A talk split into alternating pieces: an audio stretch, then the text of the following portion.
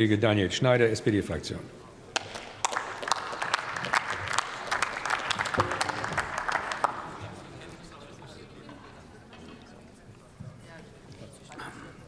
Ja, sehr geehrter Herr Präsident, liebe Kolleginnen und Kollegen.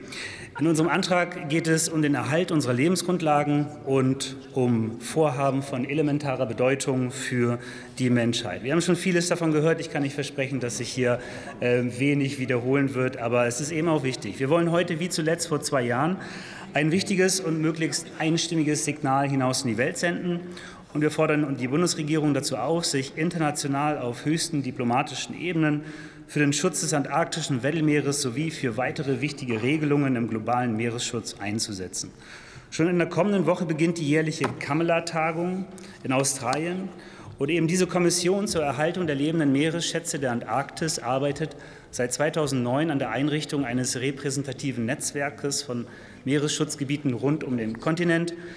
Und ich will auch noch mal ein paar Punkte äh, anbringen hier, warum globaler Meeresschutz für uns alle so wichtig ist, bevor ich dann auch noch mal 8000 Seemeilen weit ins Weddellmeer äh, einsteige.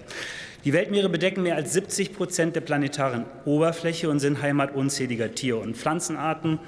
Ihre Fischbestände bilden eine wichtige, eine wichtige Einkommens- und Nahrungsquelle für Milliarden von Menschen. Und die Ozeane sind weltweit der wichtigste Sauerstoffproduzent. Jeder zweite Atemzug, den wir tätigen, kommt quasi aus dem Meer. Und unsere Meere sind gigantische Kohlenstoff- und Wärmespeicher. Sie haben über 90 Prozent der atmosphärischen Erhitzung aufgenommen, fast ein Drittel oder mehr als ein Drittel der menschengemachten CO2-Emissionen absorbiert und tragen ganz natürlich so zur Stabilität unseres Klimasystems bei. Und hinzu kommen die ebenfalls überlebenswichtigen Funktionen beim Küstenschutz und natürlich die ganze Romantik und unsere Sehnsüchte, die wir alle mit den Meeren verbinden. Doch die marinen Ökosysteme stehen unter enormem Nutzungsdruck und reagieren oft sehr sensibel auch auf die kleinsten Veränderungen. Und ich muss auch an die drei großen Krisen unserer Zeit erinnern, die nicht nur an Land herrschen, sondern auch unsere Meere bedrohen. Die Klimakrise, das Artensterben und eben auch die Verschmutzung bzw. die Vermüllung unseres Planeten. In Deutschland stellen wir die ambitionierte Verfolgung unserer Meeresoffensive durch unsere Beitritte zum Blue Leaders Club, der High Ambition Coalition for Nature and People sowie zur Global Ocean Alliance unter Beweis. Diese Namen dieser wichtigen Initiativen sind schwer zu merken, recht kompliziert, aber das große gemeinsame Ziel, das uns alle eint in dieser Dekade, ist ganz klar und ganz einfach und dabei auch absolut alternativlos. Es geht um den effektiven Schutz von mindestens 30 Prozent unserer Weltmeere bis zum Jahre 2030. Und in diesem Sinne unterstützen wir auch das geplante BBNJ-Abkommen zum Schutz der biologischen Vielfalt auf hoher See, also jenseits der nationalen Zuständigkeiten oder Rechtsprechung, ein noch fehlendes internationales Rahmenwerk für immerhin 43 Prozent der Erdoberfläche. Jetzt zurück Hm.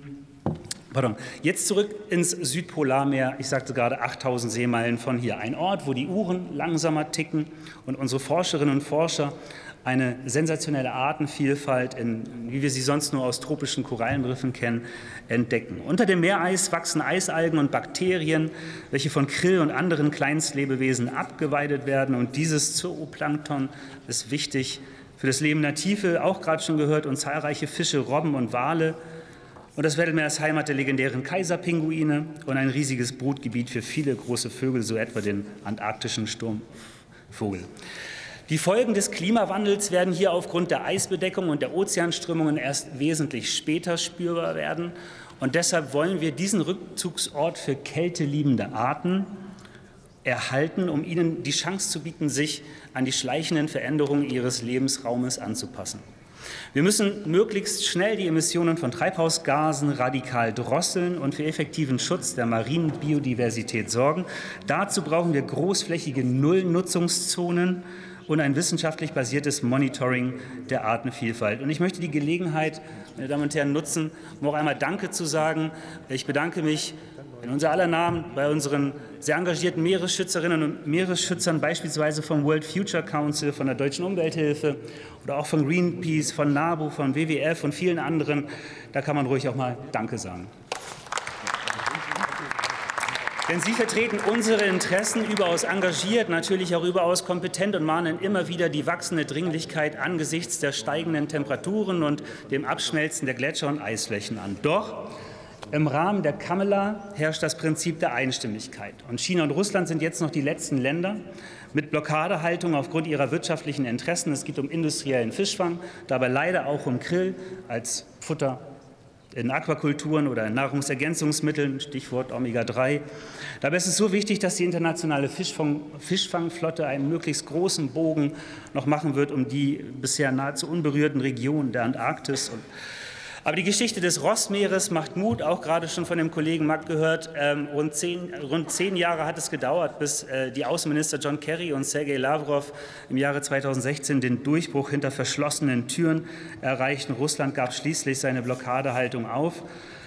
Und was auch Mut macht, ist einfach die Tatsache oder die Erinnerung daran, dass Kamela aus dem Antarktisvertrag heraus hervorgegangen ist. Vor über 60 Jahren beendete dieses erste internationale Abkommen nach dem Zweiten Weltkrieg den Wettlauf, den Wettlauf der verfeindeten Blöcke um territoriale Ansprüche und bewahrte mitten im Kalten Krieg die Lebenswelten vor kommerziellem Rohstoffabbau und militärischer Nutzung.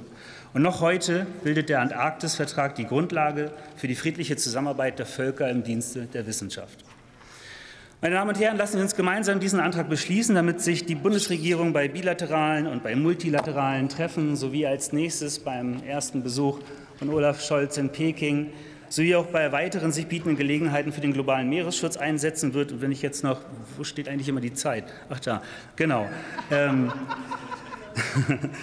das Weddellmeer wäre, das haben wir aber auch gerade schon gehört, wäre eines der größten, nee, wäre das größte Meeresschutzgebiet der Welt.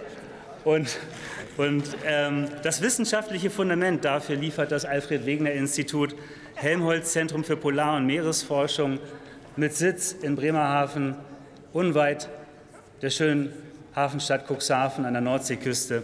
Herzlichen Dank. Vielen Dank, Herr Kollege Schneider. Herr Kollege Schneider, solange es da vorne nicht blinkt, können Sie besorgt, unbesorgt weiterreden. Wenn es blinkt, ist das der Hinweis darauf, mein stiller, stiller Ruf an Sie zu Ende zu kommen. So, vielen Dank. Nächster Redner ist der Kollege Andreas Bleck, AfD-Fraktion.